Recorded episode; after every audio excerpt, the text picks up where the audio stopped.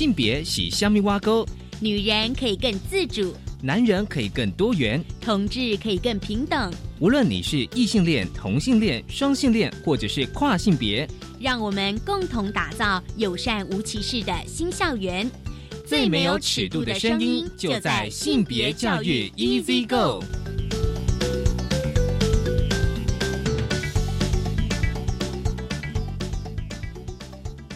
大家午安，欢迎收听教育电台性别平等 E Z 课我是文龙。不晓这礼拜大家过得好吗？今天的节目内容性别慢慢聊，想跟他聊的是一本小说，嗯，书名是《亲爱的，我怎么消失了》。很高兴我们邀请到了这本书的作者楚嘉玲，还有就是集合出版社的社长小玉林涵玉来跟我们分享这一本《亲爱的，我怎么消失了》。而今天的大八卦，想跟大家来聊一聊，就是跨性别者医疗处境的问卷。这是由台湾酷儿权益推动联盟，就是他们就是呃在网络上的调查。我们稍后回来，性别大八卦。性别大八卦。今天性别大八卦呢，想跟大家来聊聊，呃，就是让医疗以人为本，跨性别者医疗处境问卷报告出。其实有时候我会觉得说，透过这些问卷、这些数字，你可以稍微的了解，就是台湾不同性别认同以及呃性倾向认同，就是他们的处境。哦，这是由台湾酷儿权益推动联盟。他们所做的这个调查报告就是问卷，因为呢，他们认为说跨性别者，其实对跨性别者，我们要干就是说，这边的定义是说，尤其是有换证的需求，却没有办法换证，或者说还没有换证，或是正在换证的跨性别者，这边的换证是指换身份证里面的性别，大家知道吗？就是说我们的身份证哦，就是我国的身份证，其实还是有分男性跟女性的。而在跨性别的医疗体系当中，面临决定这个法定的性别跟他的性别认同没有相符合的问题。台湾酷儿权益推动联盟呢，他们就是想要调查跨性别者在这个生活及相关的医疗体系，主要是医疗体系，无论说呢，你进入医疗领域之前跟后，啊，进入医疗这个领域之后呢？究竟需要面对什么样的身心压力？而且呢，这个目前的医疗体系对跨性别者的成认识程度是否有纳入跨性别者的需求？所以他们做了这个问卷哦。因为其实呢，虽然就是亚啊台湾号称亚洲性别友善指数相对高的国家，但是呢，一般人对 LGBTQIA。Plus 啊，加的认知呢，其实呢都聚焦在同性恋者身上，反对于 T 就是 transgender 这跨性别者认知非常的少哦。所以呢，呃，跨性别者呢，他们出生被赋予的性别，跟他们长大之后呢，意识到跟自己的性别的认同其实是不一样的哦。都是跨性别者呢，或许会隐匿在人群当中，但是如果呢，因为不同的因素。所以呢，还没有更换身份证，所以呢，多数跨性别者会遇到，就是所谓的法定性别这边的法定性别啊，就是身份证的这个性别，啊，跟他的性别认同如果没有相符合的问题，比如说我今天啊，就是就是我就是我的像我的身份证哦是男性嘛，所以开头是一，可是如果今天我的呃性别认同是女性的话，那就是二这样。所以会变成说，我的身份证的性别跟我自己认同的性别其实是不一样的。所以呢，在医疗体系当中呢，啊，就会被强迫出轨。那大家可以问问题说，那就去换身份证啊？可是，呃，台湾更换身份证的门槛其实是非常高的哦，而且呢，必须对换证有需求的身体、心理都造成严重影响与破坏啊。比如说，要两个精神科医生啊，要经。要两年的这个长期的观察哦，因而且呢，你必须要那个器官的呃重置啊，除了摘除还要重置。因此呢，许多跨性别者呢并没有选择或者是无法进行换证，所以他们的这个啊，就是啊，台湾酷儿权益推动联盟呢，他们问卷当中呢，就包括八成其实是没有换证的哦，因为这过程非常的这个繁琐。而且呢，这些群体进入非性别友善的医疗体系时呢，势必面临，比如说称呼啦、挂号、哦，还有这叫号、诊间、领药过程当中，其实不舒服的对待。那么呢，就是说，在这个问卷调查报告当中呢，就是我们医疗体系呢，其实对跨性别者认知很少，甚至仅有百分之十的受访者跨性别呢，他们其实经常遇到知道跨性别的医疗体系也就百分之十，甚至性别友善的医疗场合、医疗院所其实非常有限，只有这个受访的百分之二呢，只有啊，就是说经常遇到性别友善的医疗体系哦。其实这边有一个呃，有些数字哦，大家可以参考看看哦，就是呃，就是库尔联盟他们所调查，就是说在医啊进入医疗体系前哦，就是说你是否因为性别而对于进入医疗体系感到焦虑，但也是这个焦虑非常高，百分之十十五。但是进入医疗体系之后呢，哦，就是说呃，知道呃跨性别者存在的医疗人员嘛。表示很少，只有百分之四十四哦。那么呢，呃，就是说，如果说已经患症，是否仍对于进入医疗体系感到焦虑哦？其实统计百分之三十三，即便他患症了，他还是会感到焦虑。哦，那我觉得哦，就是说要特别注意，就是说，就是说，其实呢，在这个问卷当中也收到了一些啊性别医疗的一些回馈哦，比如说叫号的时候不使用性别的称谓。那么有性别友善或者是明显的这个无障碍的厕所哦。那么另外呢，像有些公司健检呢，直接会跟认同啊性别的队伍排队。比如说我今天是男性，可是我认同是女的，那我就跟女生一起排队。那医疗人员知道他的生理性别后，不但轻声表示了解，而且说没有关系，而且不动声色的继续步骤。遇到生理限定的尴尬问题，也会帮忙带过啊。我觉得这个其实是比较有医疗啊，比如说。呃，有有意识的这个呃医疗人员可以这样子协助，所以这一题其实我觉得未来我们还是会持续关注，就是由台湾酷儿权益推动联盟他们所做的跨性别者医疗处境的问卷报告，这是今天跟大家分享的性别大八卦，收回来性别慢慢聊，性别慢慢聊。欢迎再回到教育电台性别平等一次个，我是温了。我们在进行单元戏里面慢慢聊，今天慢慢刚聊什么呢？今天慢慢聊，我想跟大家分享一本小说。其实过去在我们节目跟大家分享非常多的文学作品哦，不管是散文小说，甚至是呃新诗或者是剧本都有。而今天我们想要来跟大家分享一本小说，书名是《亲爱的，我怎么消失了》哦。这是女同志小说哦，所以今天我们要跟大家来谈女同志的故事。很高兴呢，我们邀请到了这本小说的作者卓嘉玲。嘉玲你好，你好，听众朋友大家好。还有就是集合出版社的社长小玉，小玉你好。文龙好，各位亲爱的听众朋友，大家好。好，今天呢，我们想说哦，来谈谈这个这一本小说哦。那今天我也会以那个男性读者来跟两位对话。那我其实呢，哦，在没有谈这个小说的内容之前，我还先问一下嘉玲，就是说，因为你自己本身呃，等于是长期创作，嗯哼，哦，长期创作哦，不管是长篇或短篇。那我想问一下，说今天我们谈的这一本，因为它是短篇，那我想说你的创作灵感跟来源，嗯，我觉得很多灵感跟想法，其实在生活当中的。因为我本身是个女同志嘛，我觉得女同志的生活跟异性恋女生的生活还是会有不同的地方。你看到同一件事情，可能会有不同的想法跟思考。这样说有趣一点是，我可能总是会用一种女同志的。的角度去思考这件事。当我看到某一件事情的时候，不管是不管是公投，不管是恋爱，不管是艾滋什么有的没的议题的时候，我会有我自己的想法。对对。那这些想法可能就累积起来，然后，因为我本身还是比较喜欢短片的创作，因为我觉得好像跑百米一样，就是很快的跑到终点，把这件事情整个爆开来的那种感觉。跟写长篇的话，可能比较像马拉松。你就慢慢的跑，然后沿途很多风景，但是你还是会有撞墙的时候，对，而且写作的时间拖得非常的长，嗯，还是要很有很强的坚持跟耐性，所以我个人其实是比较喜欢那种有爆发点感觉的短篇小说，嗯，但是我早期开始写短篇小说的时候，常常会收到的回馈是说，只有到这里为止吗？就这样吗？你没有交代这个人最后怎么样了啊？其实我也有这种感觉。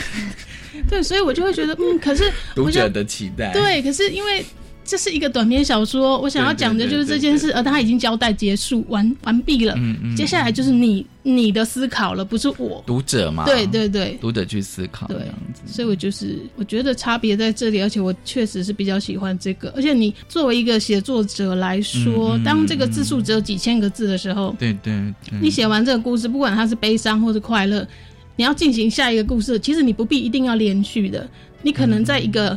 很长，但是不同的时间点来书写这些东西，然后你有时间去去去沉淀，或者是去转换你的心情，跟你长时间可能半年要沉浸在一个长篇里面的，我觉得那是完全不同的愉悦感。OK，所以你觉得说对一个创作者来讲哦，就是说短篇你可以在短时间之内去酝酿这个故事，你觉得就像跑百米，嗯，然后一开始就是爆发的。我自己有感觉到，就是说，哎，就这样。结束了吗？那主角他们到底又发生什么事情哦？比如说，亲爱的，我怎么消失了那一边？我想说，哎，那那个应该是主管吧，新闻主管到底发生什么事情？然后我那时候也在想说，他到底是真的消失了吗？还是怎么样子？就是说他会有个疑点啦。但是我觉得就就像是你讲，就是说，哎，就给读者去思考这样子。文龙讲没有错，因为就是文龙会讲出这一篇，就是因为我们很多读者还有序言作者，就是会写讯息来说。说，呃，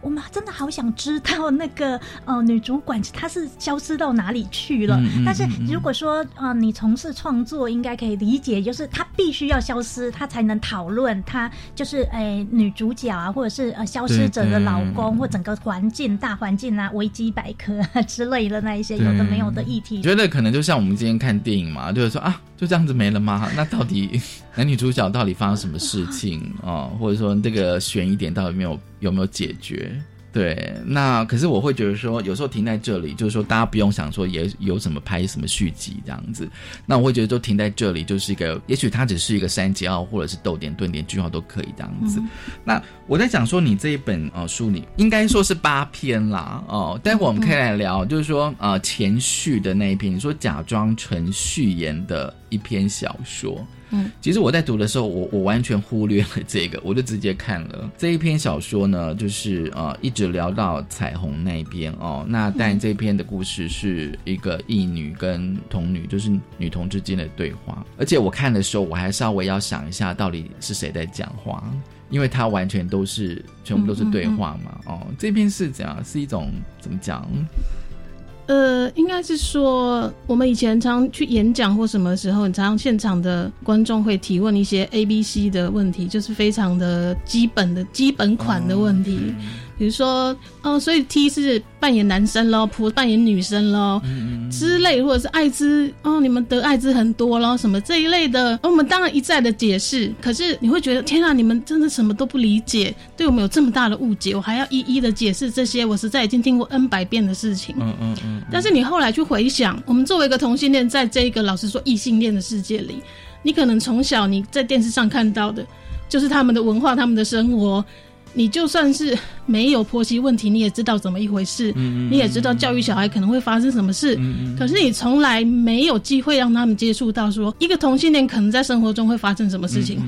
可能有一些比较友善的朋友，假设我的异性恋朋友，他可能会很想了解，他说：“那你们到底怎么做啊？你们不是没有？”阳具到底要怎么做之类的？那我觉得这是一个我自己想要有一个对话的机会，所以他才会全部都是对话框。啊，对。然后再就好像，而且要放轻松一点来聊这件事，就像在聊天，你跟你的朋友在聊天一样，一来一回之间，然后你们去去讨论这些东西，用一个很轻松的方法来讨论它。那我同时也想要问异性恋的朋友说，为什么？假设你们的婚姻，为什么你觉得你老公会打扫？婆婆不住在一起就是一件美好的婚姻，到底为什么？就是两方去互相去理解这个东西。我希望说，至少他摆在书店或者他摆在图书馆的时候，也许异性恋的朋友有机会翻到，他可以大概知道一下哦，原来你们是这么想的，为什么你们想结婚？然后也不是说拍同性恋电影的导演都是同性恋，或者是说啊，艾滋也不是同性恋才会得的，或是有的没的 A、B、C 的问题。嗯嗯在这个很轻松的对谈当中，去互相稍微了解一下，或是互相去厘清吧，对，厘清一些迷思这样子哦。那我自己读起来都觉得，哎，还蛮过瘾，是因为它其实可以呃细节到哦，就是那些生活上的琐事，不管交往啊、感情啊、婚姻啊、恋爱，或者是甚至包括性哦，但里面有谈过一些电影什么的。对，好像你们就天马行空，就什么都聊这样子。但是在聊天过程当中，又拉出一些可以可以哎可以稍微思考的一些议题，这样子，我就觉得还蛮棒的这样子。而且是跟比如说一个同女跟一个就女同志跟异性恋的。因为她们应该也某种程度应该也算闺蜜吧？对，某种程度的闺蜜就可以从那个结尾的部分看出来，因为对那个异性恋小姐还会就是很想去喝咖啡什么，还会故意说，可是那个那一间好像有彩虹什么的，对对对，就是用这个来吸引他，因为知道什么她的好朋友会上钩。对，然后问说是六色的吗？对，你觉得？因为现在有太多是。是假的彩虹旗这样子，是要去数一下这样子。就是说，因为嘉玲你讲的，因为像有时候我也觉得说，有时候凡是在这种聊天的过程当中，而并不是说好像我今天去上一门很正式的课程，或听个演讲。因为我觉得有时候在那个呃闲聊的过程当中，它本身就有很多的议题，或者说有很多的刻板印象，或者是有很多的疑问。那刚好这一篇里面的那那个一女的那个朋友，我觉得他好像也想了解。但是可能你，可能你可能会觉得说，哎，他好像有很多错误的观念这样子，对，所以好像就借着借着聊天去澄清，因为他们其实并没有机会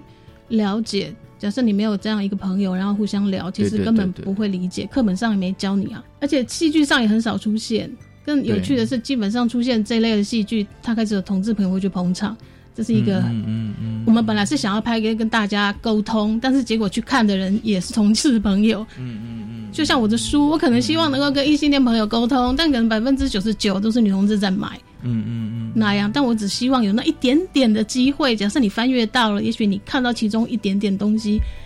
多一点点理解，我觉得那个对彼此都是比较好的。我可以先岔开来讲，就是说在集合办过的，就像签书会有异性恋的读者，有有，但是通常这异性恋的读者常经常是来自于呃作者的异性恋朋友来捧场，但是他们只要来到我们的场子，他听到的就都是这本书还有相关的同志议题，因为就算是异性，呃，我们同志作者也很多异性恋朋友。对对对对对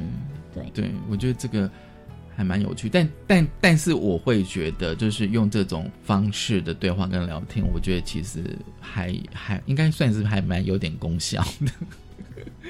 就是说，对，就是他毕竟不并不是一个说教的嘛，哦，然后也并不是说好像要谴责对方这样子。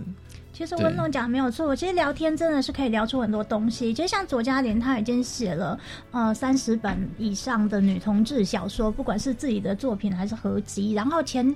几年有一本那个呃，爱上一场玩笑，其实里面也有一个类，就是用这个手法是对话的，全部都是对话。可是那个是四个女同志之间的对话，也就是说，在几年前，当他不断的创作新作品的时候，他那时候他着重的焦点是女同志的。可是又过了几年，就可能我觉得社会风气也会影响作者的创作方向，就是说已经到了一个就是呃，我有闺蜜，那我能跟她聊到什么程度的，然后异性恋的闺蜜这样。对对，我觉得其实都是有点影响这样，但是这个手法已经用两次了，除非之后有跟男同志对话或什么的，下下下次不要再用对话框了，好吗？哦，因因为会会怎么样？因为对我来说，在在是在阅读上会有点混混乱。哦，不是不是，是是因为就是同样的手法，如果说你要挑战自己，那以前已经挑战过四个女同志一起打麻将了，那这次是一一个女同志一个异性恋朋友的的聊的对话。框。那下次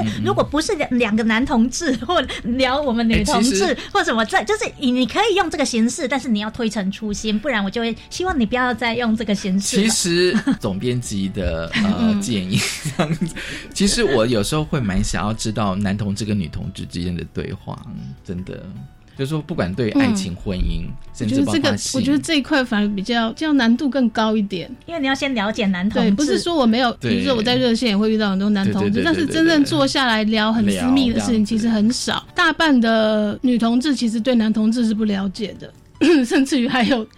女同志讲说啊，男同志有点不健康哦，他们都可能性生活太开放什么的。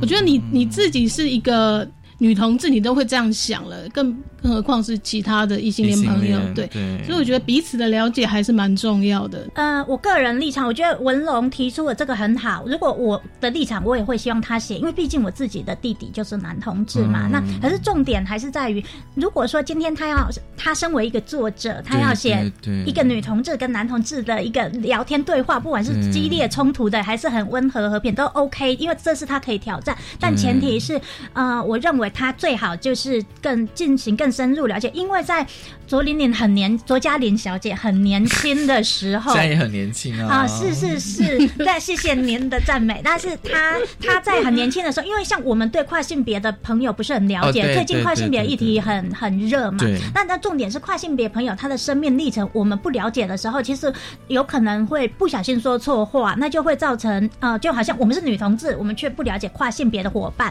或者是男同志朋友不了解我们女同志伙伴，所以其实会。有一些性小众之间的彼此误解，就是在当年我自己也没有处理的很好，然后也有可能让呃呃有一两个那时候就认识我们集合的跨性别朋友受伤，所以其实就是我觉得议题这个可以写成一篇小说，可是真的他要再去了解，比较不会写的，可能要田野调查了，对，伤害到别人，可能要深入田，或者说深入，就是说去了解另外一个族群，对，或或者是说能不能用，如果一定要用最戏谑的角度写，然后不会。让读者觉得有歧视的意味，因为现在讲到歧视，大家都很在意，所以我们一定要避免这一块。没有，要不然就还有一个方法，就用不理解的方法写出不理解啊。嗯，也这 这个也是这也是一个方式，这样子对。然后可能，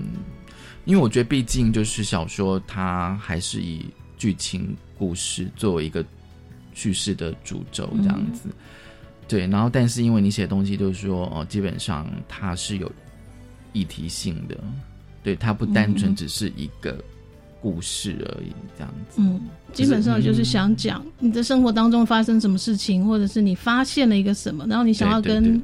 读者分享、讨论这件事情。所以，他我对我来说啦，通常都是会有一个主要的议题或主轴，嗯嗯，这样。那尤其是短篇，可能是完全是我自己的想法，长篇有时候。社长会出题目啊，因为社长只想出一百本嘛，他想要出不一样的，所以他有时候会出题目，说你可不可以写一个什么什么样的长篇？比如说最近写的《死床魔术师》，就是跟死女同志死床有关系，要不要讨论一下这个？哦，那就写一个这个这样。嗯嗯嗯嗯。对对，没没。社长，你还有什么东西想没有想要写还没写？嗯，其实就是如果说回到这本书来讲，因为呃文龙有提到说为什么这个放在序言呢？我其实也要讲一下就编辑观点，因为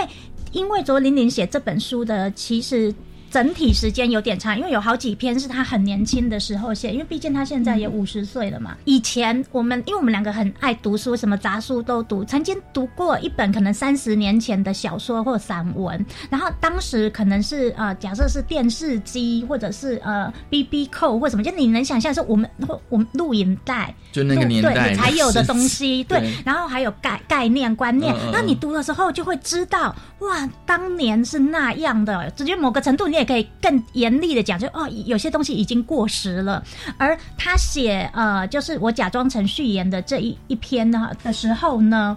一直聊到彩虹那边，那时候同志还在台湾还没有可以合法结婚，他就已经完成这篇。所以那时候其实那女主角可能觉得你们你们这些异女都可以结婚了，结果虽然你是我的闺蜜，可是你不了解我这种不被社会承认不能结婚的苦，所以有了这一篇。可是写完的时候，等到我出版，因为我必须有钱才能出版，所以我硬生生把这本书出版的时间往后挪了一年。然后结果呃，就是挪了一年，本来那时候。的情境是还没过时的，可是对我来讲，一年后同志已经可以结婚了。那他们的聊天，我会觉得变成有点。好像你们同志已经可以结婚了，你在聊什么？对，所以我就觉得我那我我为了让读者不要觉得我们这本书是多久以前写的啊，所以我就是做了一些小的调整。那总之呢，我觉得时代一直在改变，然后议议题也有很多，所以像没去夏威夷，他可能就是讲一个异性恋妈妈，她有三个同志小孩，或者是呃别的有呃呃，你说圣诞老人那个意思。总之就是议题就是要，总之我的立场就是希望各个作者。继续针对同志写出各式各不一样的议题。好，我们先休息一下，稍后回来。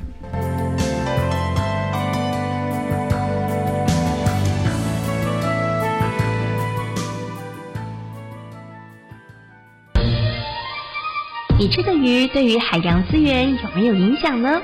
你是不是无形中成为了海洋环境的杀手呢？七月十四号中午十二点，《好好吃大作战》节目。小猪姐姐将邀请台北市海洋教育中心的戴佑安老师一起来讨论海鲜指南的问题。请锁定教育电台，生动全世界粉丝团，我们一起来学会怎么样好好吃鱼哦！哇，这消息看起来好诱人哦！我要赶快传给班上同学，让他们也知道。不不不不，我们要先赶快查询这是不是事实。不制造，不乱传，要查证。十二年国民基本教育课程纲要已将科技资讯与媒体素养列为九大核心素养之一，希望从小培养媒体视读素养，建构成熟的资讯生态与公民社会。以上广告由教育部提供。哦，最近很不顺，家里蚊子又多啊，今天又觉得头痛发烧，该给师傅看看了啦。是不是还有后眼窝痛、肌肉关节痛？出诊。哎啊，你怎么知道？你也是哦。哎呀，这是登革热症状，家里积水要肠道，否则容易长病媒蚊，引发登革热。啊，这么严重哦。对呀，赶快去看医生啦！有问题就打一九二二防疫专线。以上广告由卫生福利部疾病管制署提供。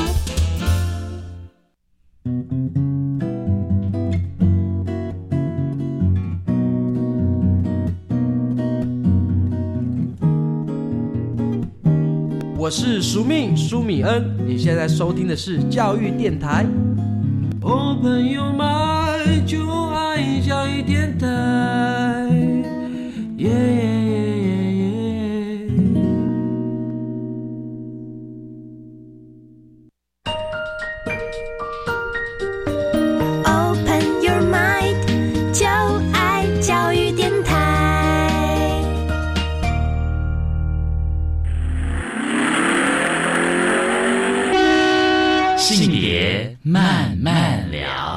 欢迎再回到教育电台性别平等一这个，我是问了。我们现在进行单元是性别慢慢聊，今天慢慢聊，想跟大家聊的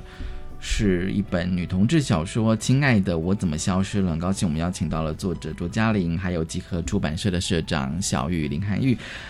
这个阶段呢，我们想要来谈啊、另外一篇短片哦，就是暗恋很多，恋爱没有，你知道吗？当我看到这个短片的，应该说它的片名的时候，我觉得应该是很多人应该会很有共鸣吧。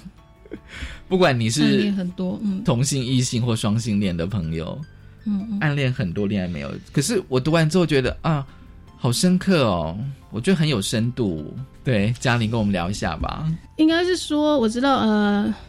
热线有老同小组嘛，那他们也在做一些老同生命史的口述、什么记录之类的。再加上现在其实就是慢慢步入银发社会了嘛，对，那我们常常在街上会看到一些我们认为他看起来很像是老 T，但是事实上他可能从来都没有让别人知道。那我们就觉得这看起来就很像。那有的不是啦，有的是头发很短的阿姨这样。那我想每个人的生命经历，在那个时候，可那个远古荒漠的时代，不要说荒漠，我自己今年刚好五十岁了。我当年国中的时候，我也觉得全世界都没有人跟我一样啊。嗯，更何况是在我在上面二十年的阿姨，她心里面到底想的是什么？她可能觉得自己真是一个太奇怪的怪胎之类的，嗯，然后不可以让别人知道这个秘密。那在那样情况之下，你还是你还是活下活下去嘛，继续活下去。那你看到，我觉得人都有情欲，或者是找会喜欢的感觉。那这些阿姨当然也会在日常生活中看到很多她喜欢的女生，只是说她没有办法。告诉对方他喜欢，他那是暗恋在心里。那他可能从十七八岁开始一直暗恋到五六十岁，他还在暗恋，这非常长的暗恋史。那另外一种暗恋是因为女同事觉得有一个，我觉得应该是大家都知道的状况，就是 T 比较多，婆比较少这件事情。嗯嗯，我们一直在讨论这个原因是什么，但是其实还想不出来一个原因是什么。但是这样的情况之下呢，你每天都会看到脸书上有很多的题材哀嚎，他暗恋了谁，他不敢讲，因为他可能是他的朋友，他可能是他的同事或主管。那他觉得在现在的氛围下，虽然可以结婚了，但是歧视还是在的。我如果告诉你我喜欢你，我会不会就失去你这个朋友？这个永远都是一个一个问题。这样，所以不管是老的年轻人，通通在暗恋这一块非常的有经验，应该这样，或者说非常的痛苦。像我就被暗恋过五年，我的初恋他就暗恋了我，我五年才讲。硬是要讲就对。对啊，我的意思就是说，人生有哪个五年，我都会觉得，那你我就会觉得你为什么不早一点告诉我？后来我跟他交往，后来我跟他交往五年，我有问他，他就他就说我不想害你，所以那时候其实我很深刻的知道，啊。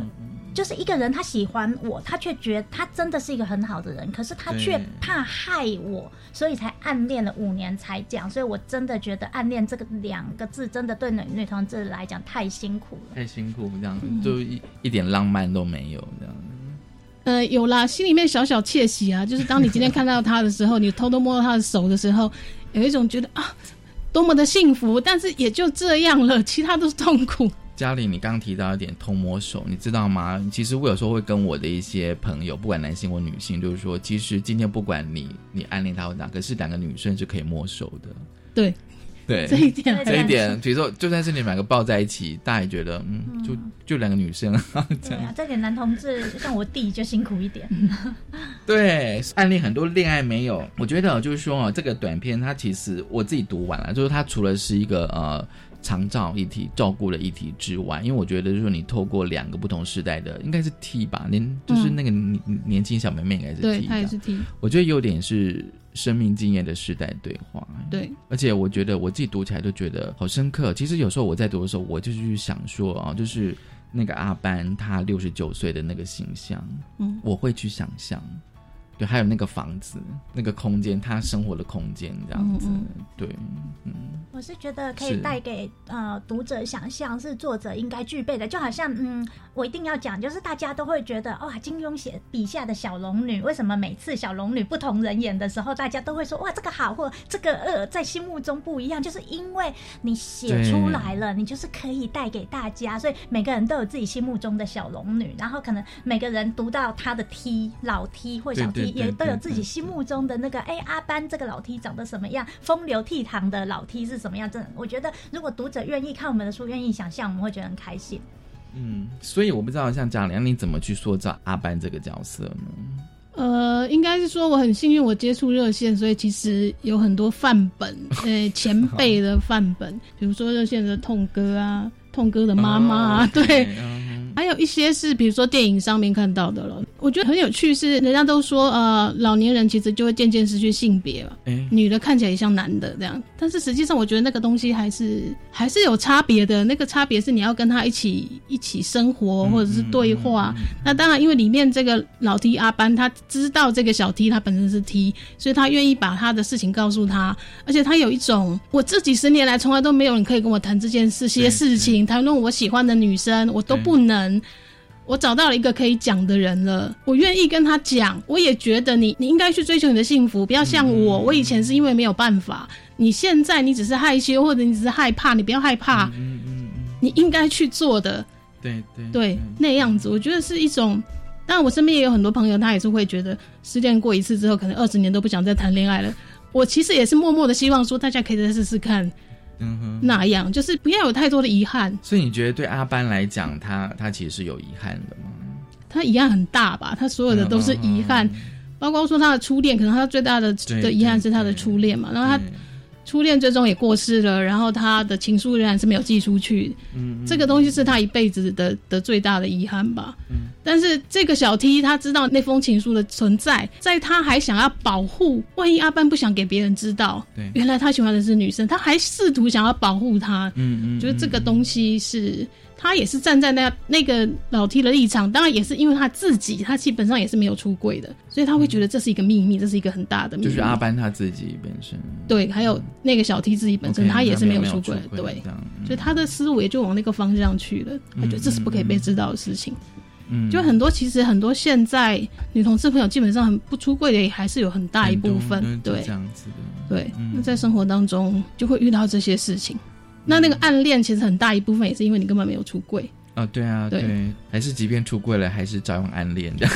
还是会害怕对方不能接受啊。哦，对，当然。其实我读到哦，暗恋很多呃，恋爱没有这一篇哦，其实在第五十四页哦，就是就是我问阿班哦，就是为什么他喜欢的女生大部分都是卖东西的小姐，嗯嗯阿班就讲说，如果不是卖东西的小姐，我哪有机会想见他们就能见到他们？有哪个女人可以让你一直盯着看？然后三不五时可以聊几句开玩笑啊，这样子，嗯然后不会觉得你很奇怪。这个我从来没有想到哎、不管你换成男生或女生这样子，如果去传统菜市场走一圈，比较容易碰到这样的事情。对，就是比如说卖菜的阿姨，有一些你会觉得这个阿姨看起来好像老 T 哦，但是她会跟客人打情骂俏 的。敏感，就是菜市场还是可以看对，我们应该说走在路上都会觉得、这个卖葱油饼的小姐好像是哦，然后我们两个就会故意聊一些同志的话题，或甚至直接说这个是我女朋友，然后看看对方的反应，这样。哦我觉得有点像，就是可能就是原住民伙伴，可能远远的看到就会觉得对方可能是原住民吧。我觉得是那种感觉，或是我是有钱人，不知道是他散发出来的氛围，还是他的穿着。你觉得就是我觉得人跟人之间，那我我们自己，可是当然。结论都是我们并没有走过去问他说：“请问你是女同志吗？” 但是我们自己都觉得我们很会猜，自己自以为是啦。但是就是自己生活小乐趣。嗯，因为他这个经验，他这一段话就是写出是说，他只有在那种，比如说今天是一个卖东西小姐，他觉得可以就是很正大光明的，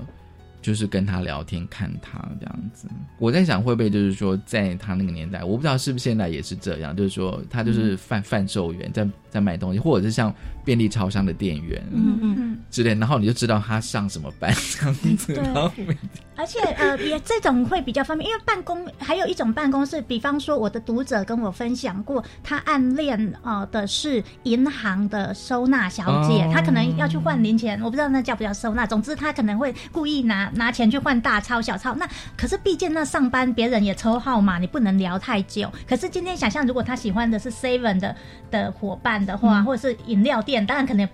可是有空的时候就可以聊久一点，所以卖东西的感觉比较就是比较轻松一点。因为这个让我想了一阵子，对，嗯就是说他就是你写到了这个情节，然后再是因为那个在故事里面有加说，就是呃，就是跟阿班去去菜市场聊天，就发现阿班跟那些大姐们嗯。对话的方式其实是非常的情色的，对我之类觉得的，我觉我我我觉得那个那个很很生动，就是他们通常已经不不避讳，因为彼此都一第一个彼此都是女人嘛。如果你今天是一个男的，我会觉得你性骚扰我。可是因为我们都是女的，我们在讲这些说哦，你的奶好大哦，或者是说哇，你这个屁股真的是也很翘什么，就觉得好像没有不可以，就是对方好像是赞赏你或是什么，并不是一种骚扰的感觉。因为我觉得这是性别方面的地方。所以这个我才觉得说，哦就是说，我不知道这是，就是说我自己一个用男性间来看，就是说，哎，女生好像可以很大方的去谈论，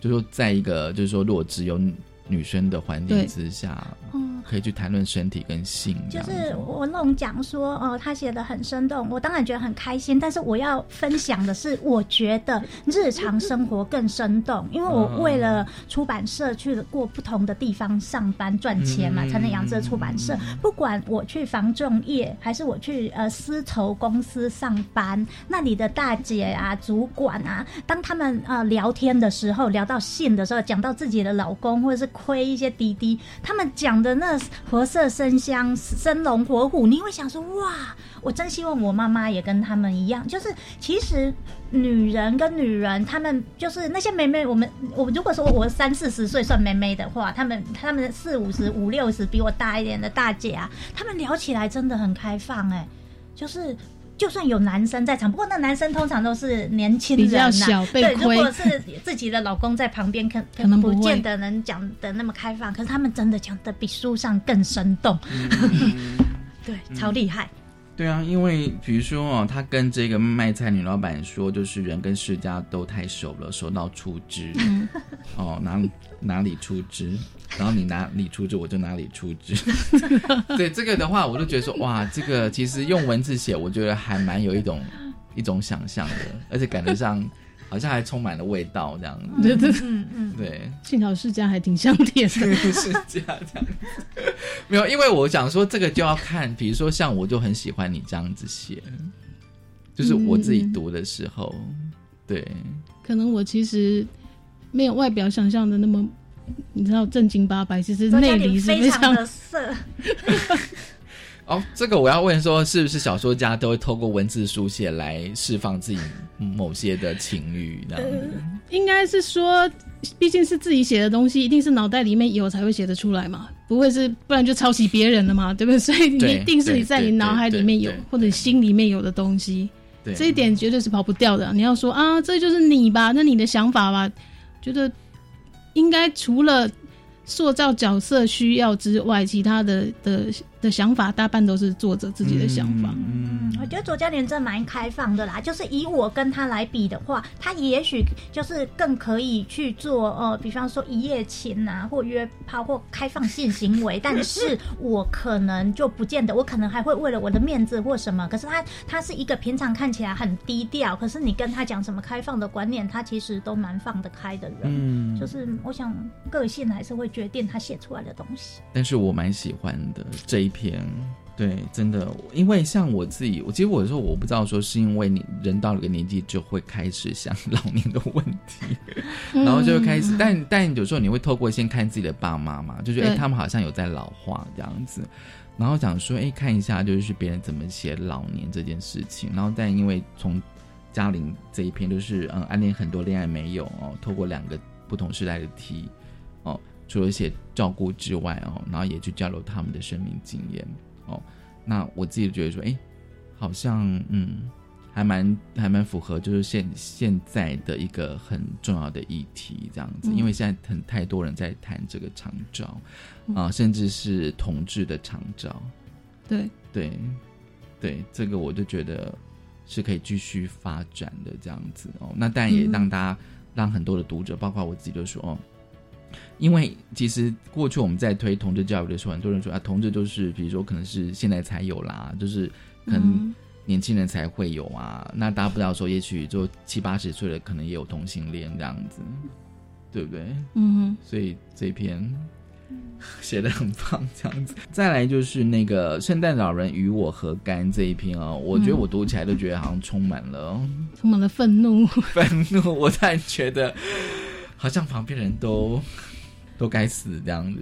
因为在呃前年底公投之后，我想同志族群受到受到很大的伤害，这样包括身边所有的人啊，包括我们社长啊，也是很伤心啊。因为他可能他的高中同学，他本来以为他是支持又理解的，没想到对方还是投了反对票，让他觉得超级伤心这样。嗯那我认识的朋友是那种觉得走在路上全部都是敌人了，就是你你原本没有表态的时候，我还以为你是至少是对和平的共存，没想到你这么的讨厌我，觉得我根本不配得到幸福什么的，就是因为那个那个票数是非常明显的数字是就是不会骗人的这样，所以大家受到非常大的打击，尤尤其有一些其实是家里面的人，哦，对对，你当你跟他一起坐在客厅里面，他看着电视上面反同团体的那些宣传，他就说啊，这些同性恋真的很该死，然后什么，你心里想说我就是，但是你根本不能不敢就说告诉虽然虽然他。爸妈哦亲戚可能在骂别人，但是其实就是嗯在骂你自己的小孩啊。对，但是因为他们不能理解，可是你在这时候你会觉得自己非常的的无助孤立，嗯因为如果连我最亲的人，我的父母亲都这样的讨厌我，我到底该怎么活下去？我想很多人在、在在公投之后出现很多遗憾的事情，嗯嗯这些事情都是确实的存在的。当然，除了愤怒跟伤心之外，我想那个是个一开始的反应之后，对对，我觉得还是应该去回头去看这件事情到底是怎么一回事。这些人为什么会相信那些嗯嗯嗯，根本就是污蔑的那些那些语言？不是假讯息。对，嗯到底是为什么会相信？那当然从从文化脉络，然后从对方是用一种恐吓的方式去，因为人会害怕发生自己还不知道可能会发生什么事情，那种恐吓是非常有用的。他们在不理解的情况之下，所以我觉得还是要，虽然你会觉得非常的愤恨，但是还是要稍微理性的去想一下，为什么这些事情会发生。那以后可可不可以让他们能更理解，也许不会再再发生更遗憾的事情。那就是宣泄完了之后，再回头去想，他们也不是刻意的，讲白一点，置你于死地或者是什么，他根本是无心的，而且是他他根本就是被蒙骗的，骗人的人才是最糟糕的人吧？对对，对，所以其实我是在做这个整理，这样。嗯哼，我去公投的当天，在我后面的呃一个呃阿姨吧，然后跟她的老公吧，还有她的朋友，就排在我后面，那三个人这边聊天，因为大家等着投票很无聊，他们就说：“哈、今年那公投还有什么同性恋的议题？”啊，其中一个就说：“要是我的孩子是同性恋，我一定把他打死。嗯嗯嗯然后我心里，我心我心里就先想说，要是我我就是同性恋，我绝对不想要你这种爸妈。然后因为他们讲了聊天聊的有点久，然后我就转过去说，笑笑的说，我就是同性恋。然后他们三个马上安静，因为他们可能没想到一个看起来娇滴滴的，就是穿的漂漂亮亮去投票的小姐，嗯嗯嗯跟他们说他们是同性恋，而他们刚刚可能已经批评我超过十分钟了吧。然后，但是当然我非常伤心，可是就这样子吧。如果说站在呃出版社社长的立场，就是作者要记录下很多不同的东西，因为他们是写小说，不不像是田野调查或什么。因为大家在网络上发书的都像散文的心情啊，我觉得那些都是资料和记录。但他身为一个小说家，就好像我的有一些呃读呃作者，他可能是写呃我的 BBS 坏情人，他就记录了哦 BBS 那个年代的事情。那他现在记录了这个心情，我想你可能二十年以后的同志，如果还有读到这本书，原来当年我们的心态是这么的不舒服。嗯嗯我觉得某个程度也算尽了小说家该尽的责任。嗯，所以小雨，你觉得说，其实它虽然只是一篇短篇小说，但它同时也是一个记录，对历史的记录。嗯嗯，因为这是现在你经历过才有的情绪。对对对对我觉得那种细腻的东西能够用小说的情呃呃形式，因为毕竟像讲故事这样写下来，然后引导大家去思考，我觉得还不错。因为我我出小说真的也是希望大家能多思考。嗯那作者如果也跟我有一样的理念，希望透过文字、透过故事让大家想很多啊，类似什么龟兔赛跑啊、嫦娥奔月啊，都是反正都可以思考，我觉得很好。好，我们先休息一下。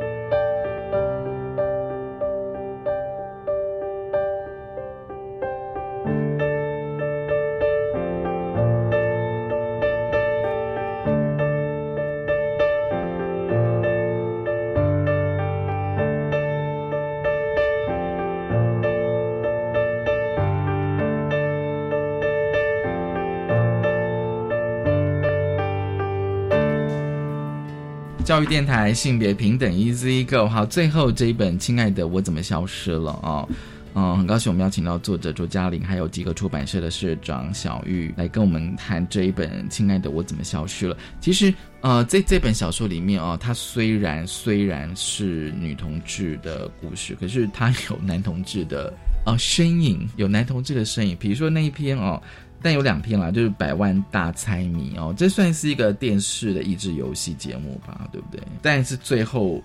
的结局哦哦，原来是这个样子的，这呃这不能讲了，对，这不能讲。暴雷。